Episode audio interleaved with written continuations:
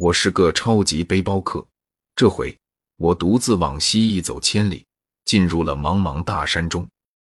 在山里走了几口，这天我来到了一条河边，河对岸看样在则是个小镇，岸边还停着一条木船，估计是摆渡的。我试着喊了一句，没想到马上传来一声回应：“来了。”而分钟后，船过来了。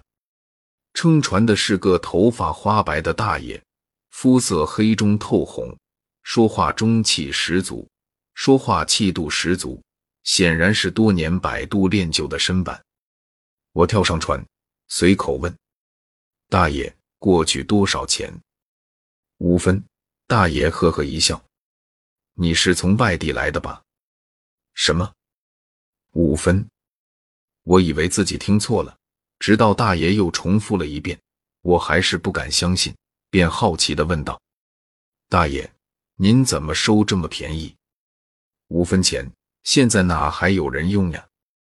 您就是收两块也不多。”大爷却严肃的摆摆手，说：“这个价已经收了二十多年了，不能提。”我更好奇了，便追问道：“为什么？”大爷并不善言谈。我问一句，他也就答一句。船到对岸时，我才算弄名字。原来大爷姓管，解放前跟父亲逃荒到这里，以摆渡为生。有一年这里发大水，父亲用船救出了很多村民。从此，村民们就把这对外来的父子当成了自己人。后来，父亲病重无钱医治。还是村民们凑钱送去了医院。父亲临终前叮嘱他：“滴水之恩，当涌泉相报。”他们能为乡亲们做的只有摆渡了，而且五分钱一趟，这个价永远不能提。我听完十分感动，又暗暗为大爷担心：这么少的收入，怎么够他生活？付钱时，我想都不想，掏出一张百元大钞递过去，大爷。您收下吧，不用找了。谁知管大爷一看，脸色立刻沉了下来。你这是干什么？我只收五分钱。我吓了一跳，支吾着说：“我没零钱。”管大爷挥挥手说：“没零钱就算了。”我愣了愣，忙红着脸把钱塞回去，然后在钱包里找啊找，好不容易找到一张一块钱的。管大爷接过去说：“请等一下，我找钱给你。”说着，管大爷从怀里摸出一个破旧的小盐袋，掏出一叠零钱来。我一看，眼睛立刻瞪大了。他还真有不少分币啊，有一分、两分和五分的，还有些毛票，最大的面额也不过一元。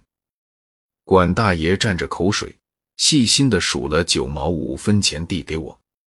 我诧异极了，这些分币已经绝迹了好多年，自己也很久没见过了。告别管大爷，我走进了小镇。这是个古色古香的老镇，不单是街道和店铺，就连镇上的居民似乎也停留在上个世纪的某个年代里。我不禁有种奇怪而又亲切的感觉。我当即决定要在这里多住二天。可当我想找个旅店落脚时，却发现镇上没有旅店。正沮丧呢，突然脑中一闪，管大爷那艘船不就是个最佳旅店吗？我兴冲冲的返回到渡口，正好管大爷从对面接了几个人过来。我发现这些人付钱时，从口袋里摸出的都是五分硬币。我不禁连连惊叹：太不可思议了，在这里。分币竟然还在流通，管大爷见我折回来，有点奇怪。我把自己的意思一说，他想都不想就一口答应了。行行行，只要你不嫌弃我老头子，随便你住多久都行。我喜出望外，爬上船，把行李放进舱内，然后我在船上陪着管大爷来回摆渡了几趟。天色渐渐暗了下来，管大爷把船停好了，指了指岸边不远处的一间茅房，说：“那是他家，然后让我待在船上，他去弄点晚饭来。过了些时候，我正感觉肚子饿了，管大爷笑着回来了，两只手都提满了东西，往船头一摆。我顿时瞪大了眼睛，有鸡有鱼不算，还有一瓶看上去很不错的白酒。我当下十分过意不去，这得花掉老人家多少钱啊！对管大爷来说，也许这顿饭就把他一年的百度收入都吃光了。我禁不住说了句：“大爷，您太破费了，这让我怎么好意思啊？”管大爷呵呵一笑说：“来的都是客，没酒没菜怎么成？你放心，这就是别人送的，有些年头了。这鸡是我自己养的，这鱼是我去河里抓的，都没花钱。”别客气，随便吃。我听了，对管大爷更加钦佩，并暗暗决定，等离开时悄悄留点钱给老人，否则这顿饭吃的心中有愧。于是，我们一老一小就在船头对饮起来，一直喝到半夜，酒瓶都见了底。管大爷不胜酒力，进船舱睡去了。我借着醉意。索性就在船头躺下了，吹着凉风，听着水声，畅快无比。我正睡得迷迷糊糊，突然听到管大爷在哎呦哎呦的呻吟，我大吃一惊，忙钻进船舱一看，管大爷正捂着肚子，额头上冒出豆大的汗珠。我大叫一声：“大爷，您怎么了？”管大爷艰难地说出几个字。肚子疼，我二话不说，把他往背上一背，拼命往镇上跑。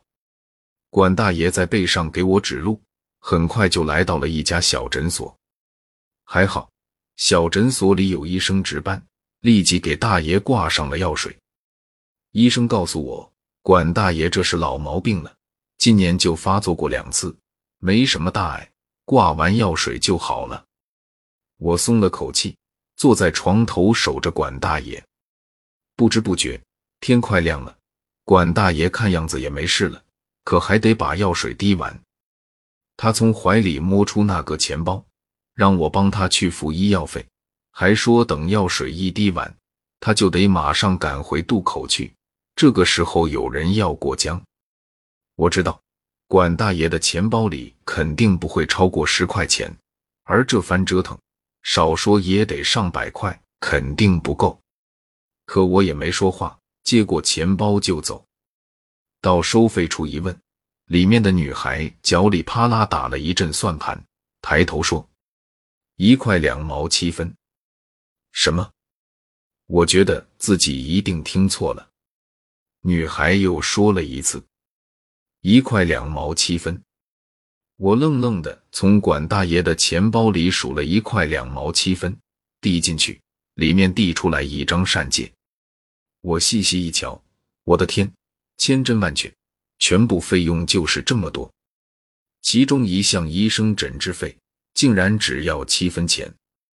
这时天已经亮了，我感到肚子有点饿，打算出去买点早饭吃，顺便给管大爷买一份。来到街上。刚好看见一家包子店摆出热腾腾的包子，我决定就买这个了。卖包子的胖女人见我靠近，问我要几个。我说：“给我来五个吧。”胖女人飞快的把五个包子装好递过来。我从自己口袋里掏出一张十块钱给她。胖女人接过钱，正想找零，突然发现了我手上拿着的钱包，神情一下变了。我看了看手上管大爷的钱包，莫名其妙的问：“怎么了？”胖女人用一种奇怪的眼神盯着我说：“你这钱包哪来的？”我愣了愣，明白了，感情他认得管大爷的钱包啊。于是急忙告诉他：“管大爷犯老毛病了，正在小诊所里躺着呢，自己是帮他出来买包子的。”胖女人这才哈哈一笑。我说：“怪不得呢。”说罢，把十块钱递回来。这钱太大了，不好找，你就从管大爷的钱包里拿一毛五给我吧。我大吃一惊，这包子多少钱一个？胖女人说：“三分。”什么？三分？我简直傻了眼，脱口喊了起来：“太便宜了！这里的物价怎么这么低？”胖女人咯咯咯笑了起来：“你还嫌便宜呀？”我认真的说：“大姐，你怎么卖这么便宜啊？这包子在城里至少得卖一块钱。”胖女人看着我的手上的钱包说。你这不是给管大爷买的吗？我忙说：“是是是。”猛然间有点明白了，管大爷买东西就这么便宜。胖女人点点头，告诉我，当年管大爷的父亲曾救过很多村民的命，为此他们都心存感激，所以如今无论管大爷买什么东西，这里的人都按二十多年前的价收。管大爷的摆渡费几十年不变。物价却一年一个样，他们得让老人生活下去，因此对管大爷这里的物价永远都不会提。听完这些，我恍然大悟，感动极了。回去后，我向管大爷要了几张分币，我想把这些钱带回去永久珍藏。